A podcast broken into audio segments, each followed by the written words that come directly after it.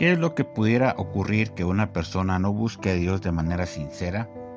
Quédate acá, te explico lo que le pasó a un rey, la cita bíblica y todo lo que esto contiene. El tema de hoy, sinceramente.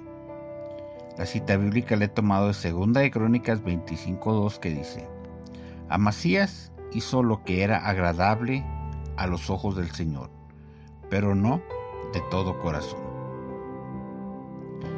La triste historia de un rey es la de Amasías, ya que la falta de sinceridad ante Dios le trajo destrucción a él y a los de su casa. La Biblia describe su pecado como falta de cabalidad en su entrega a Dios, es decir, tomaba sus propias decisiones, no aceptaba consejo, y cuando vio que Dios estaba con él, terminó por ser engreído y adoró a los dioses de los edomitas a los cuales él y su ejército derrotaron. Su altivez y el hecho de ignorar al hombre de Dios, que incluso lo amenazó de muerte si seguía insistiendo en darle consejo, lo llevó a su fin. Amasías amaba a Dios, pero podía más su orgullo, la alegría de sus triunfos y la ambición de conquistar lo cegaron a tal grado que fue testigo de cómo el rey de Israel le quitaba su reino, su oro y su dignidad. Fue víctima de una conspiración de su propio pueblo y murió. La enseñanza que aprendo el día de hoy es que es amar a Dios es mejor a cabalidad. ¿Qué te parece si oramos en este instante? Amado Dios, te doy gracias en este día. Gracias por tu palabra, porque nos habla sin rodeos, nos habla directamente al corazón, invitándonos precisamente a buscar tu presencia de todo corazón, con una sinceridad, con un corazón verdaderamente entregado ante tu presencia.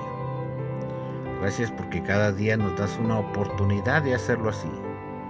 Gracias porque tu palabra dice que te complaces en hacer misericordia, pero también busques en el ser humano la sinceridad y el verdadero deseo de que tú obres en nuestras vidas, que hables a nuestros corazones, que guíes nuestros pasos, que cumplas tus propósitos en nosotros.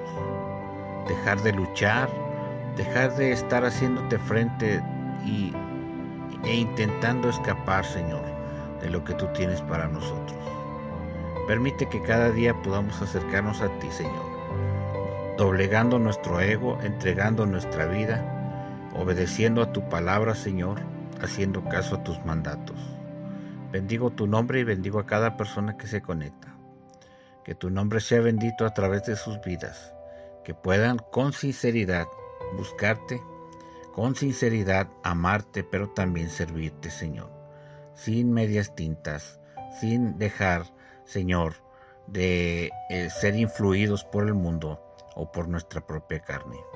Bendigo tu nombre y bendigo a cada persona que se conecta. Señor, gracias por esta palabra. En el nombre poderoso de Jesús.